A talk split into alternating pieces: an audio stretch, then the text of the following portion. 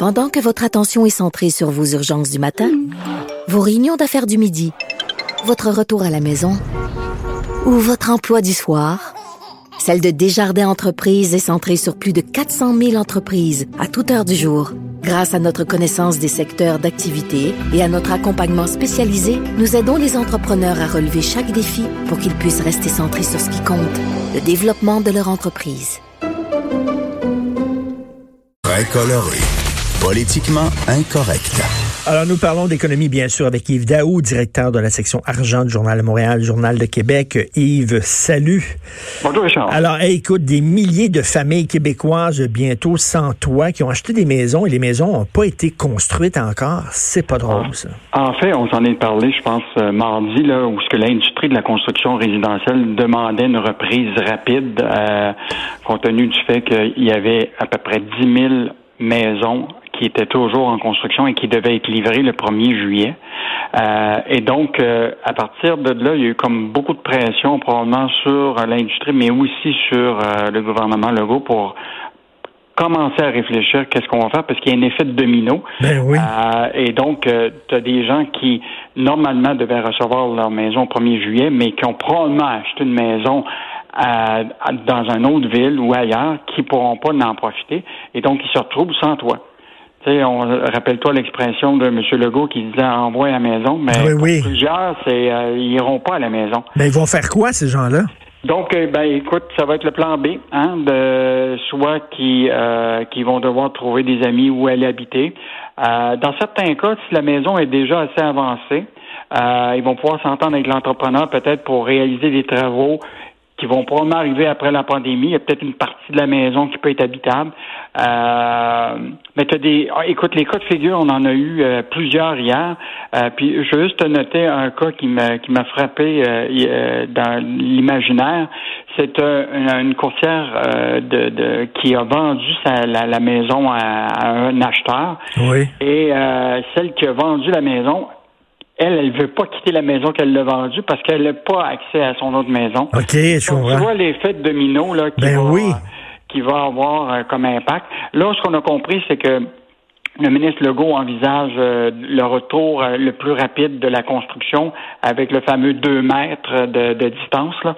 Donc, moi, je ne sais pas qu'est-ce que ça veut dire finir une maison à deux mètres. Ben, c'est ça, exactement. C'est-tu réaliste, vraiment, de construire ben une maison tout en respectant les, les consignes de distanciation? Euh, écoute, j'aimerais bien ça voir un constructeur. Tu sais, as le plâtrier d'un côté, tu as le menuisier de l'autre côté, tu as celui ben. qui sable les planchers. Ben oui. Pas sûr que ça va. Mais on va voir ce qui va se passer dans les prochains jours euh, là-dessus. Mais quand même intéressant que déjà l'industrie hôtelière québécoise qui se retrouve un peu euh, sans touristes, là, c'est déjà affaire à relocaliser les gens qui peut-être n'auraient pas de maison. Donc, c'est une initiative là qui, qui, qui mérite d'être saluée. Évidemment, il faudra voir qui va payer pour ça. Est-ce que ce sera le gouvernement? Ce sera-tu les assureurs, le constructeur? Donc, euh, je pense qu'il va falloir suivre ce dossier-là, mais plusieurs familles vont se retrouver. Euh, oui, oui, Écoute, j'ai bien hâte de voir ça, le déconfinement, là, parce que moi, j'ai peur. Il faut pas que ça reprenne, cette affaire-là. Là, on respecte les consignes, mais si on retourne travailler, puis soudainement, on se fout des consignes, il va y avoir une deuxième vague, puis ça va repogner, cette histoire-là. j'ai ben, hâte de voir ça. on en a parlé, euh, il y a eu 13 000 demandes de renseignements de dérogation qui a été demandée pour euh, des entreprises pour partir le, déjà au début mai. Euh, je pense que la liste, le choix va être vraiment fait par M. Legault et son équipe pour dire ça, non, oui, ça.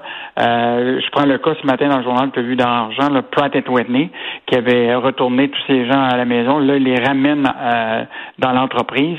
Euh, mais ça va être quoi les, les mesures de, distance, de distance entre eux? Ben oui. Euh, donc, ça va être vraiment surveillé. Je pense pas qu'il va y avoir une police à l'intérieur de l'entreprise, mais ça va être à surveiller. Après le système Phoenix, le système Obélix, Yves. oui, en fait, j'ai eu ça comme image parce que c'est vraiment, vraiment gros. Ben Bon, écoute, on est d'accord pour dire que les tous les chèques ont été livrés, mais il en demeure pas moins que, écoute, les cas de figure qu'on a vus hier, là, euh, ça va se multiplier.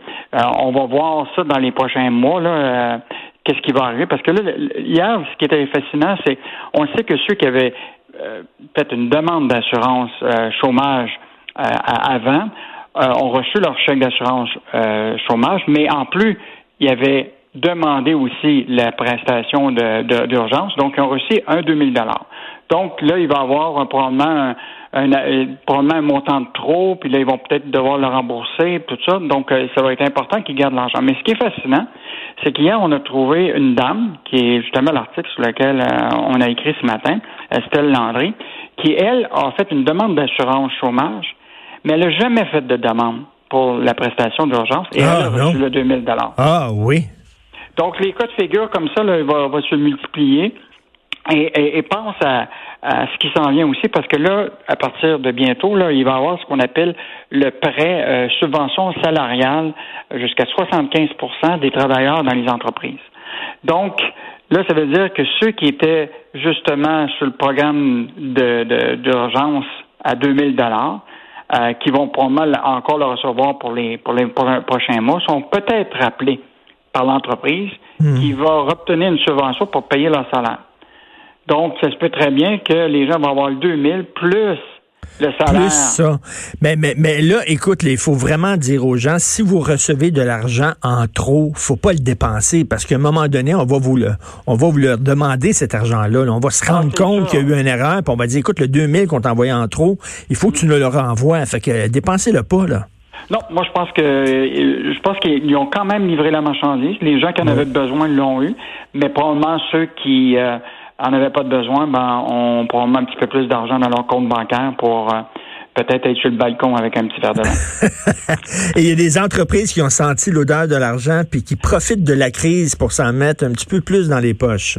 Ben, en fait, euh, ce qui est bon, on a entendu beaucoup parler là, des agents de sécurité là, depuis le début ben de la pandémie. Là, euh, ils sont sollicités partout. Euh, les centres commerciaux qui sont fermés, mais qu'il faut quand même qu'ils soient protégés. Tu as les épiceries. Maintenant, quand tu vas dans une épicerie, maintenant le IGA que, où, je vais, il y a déjà deux gardiens de sécurité à la pharmacie, dans les hôpitaux. donc, il s'est multiplié évidemment le nombre d'agents de, sécurité. Et évidemment, l'industrie euh, en moyenne a augmenté ses prix de 5 à 15% en moyenne. Et il y a certaines entreprises qui ont doublé leur euh, leur euh, leur tarif. Fait que ceux qui sont dans les résidences de personnes âgées payent plus cher pour leur, leur agent de sécurité, les hôpitaux. Mm. donc euh, bon, on, ben écoute, c'est souvent ça quand il y a plus quand il y a plus de demandes, effectivement, le prix euh, augmente habituellement. Ah, ça c'est l'offre et la demande. Ben oui. Et euh, juste en terminant, tu sais que la télémédecine, on en a beaucoup parlé récemment. La télémédecine a fait un bond de, de 10 ans en un an, en une semaine depuis euh, hmm. depuis les médecins qui sont là-dessus, euh, les professionnels, etc. Et là, il y a une firme euh, de télémédecine qui déjà s'est inscrit sur le registre des lobbyistes pour déjà vendre au gouvernement leur système. c'est une firme de télémédecine qui est proche de Paul Desmarais III, qui est un des, principaux actionnaires, et deux anciens de Uber qui ah, euh, maintenant sont euh, dans, sur l'entreprise. Là, il y a Jean-Nicolas Guimet que tu connais qui était oui, oui, oui, ben oui. Jean-Christophe Larue. Et ce qui est intéressant, c'est celle qui euh, a agi comme lobbyiste. C'est la fille de l'ex-ministre de Jean Charest, Alexandre Dionne Charest. Donc, on hmm. va suivre ça pour être sûr que le gouvernement fera tous les appels d'offres nécessaires pour s'assurer que... Ben absolument, là, tout à fait. Il ne faut pas euh, non plus leur donner euh, le bon Dieu sans confession juste parce que c'est des gens qui sont bien plugués. En terminant, euh, je veux te dire, important demain, Michel Girard sera avec toi. demain, c'est les données sur l'emploi. Donc, des données extrêmement importantes qui vont nous donner l'heure juste sur la pandémie et les dommages collatéraux sur l'emploi au Québec et au Canada. Merci beaucoup, Yves. On continue bien sûr à lire la section argent du Journal de Montréal, Journal de Québec. Bonne journée, Yves Daou. bonne journée. J'ai bien hâte de voir comment ça va se passer, le déconfinement. On va en parler dans quelques minutes avec un conseiller spécialisé en gestion de crise. Mais là, on est en train de penser effectivement de repartir la machine. Mais là, on l'a vu là, dans le milieu de la construction. on veut reprendre la construction domiciliaire c'est bien correct, mais en respectant les règles de distanciation sociale. Pas sûr que dans les bureaux aussi, est-ce que vous, quand vous travaillez dans votre bureau, est-ce que vous étiez toujours à deux mètres euh, des autres employés de votre bureau, de votre euh, vos consoeurs et confrères de travail? Pas sûr. Comment ça va se faire, cette affaire-là? Parce que si on retourne au travail, dans la tête des gens, ils vont dire, ah, c'est fini, c'est derrière nous. On a passé le pic, puis euh, le fameux pic, puis là, les, nombres de morts et les nombres de cas vont en diminuant. Fait que les gens vont reprendre leurs habitudes, veut, veut pas. Si on vous dit, là, c'est correct, feu vert, vous retournez au travail, dans la tête des gens, ça veut dire les choses reviennent à la normale. Et moi, j'ai peur d'une deuxième vague. Parce que, bon, le déconfinement, là, je sais pas, là, il faut faire extrêmement attention. C'est pas parce qu'on est arrivé au pic que soudainement tout est réglé et que le virus n'existe pas. Donc, faut être prudent.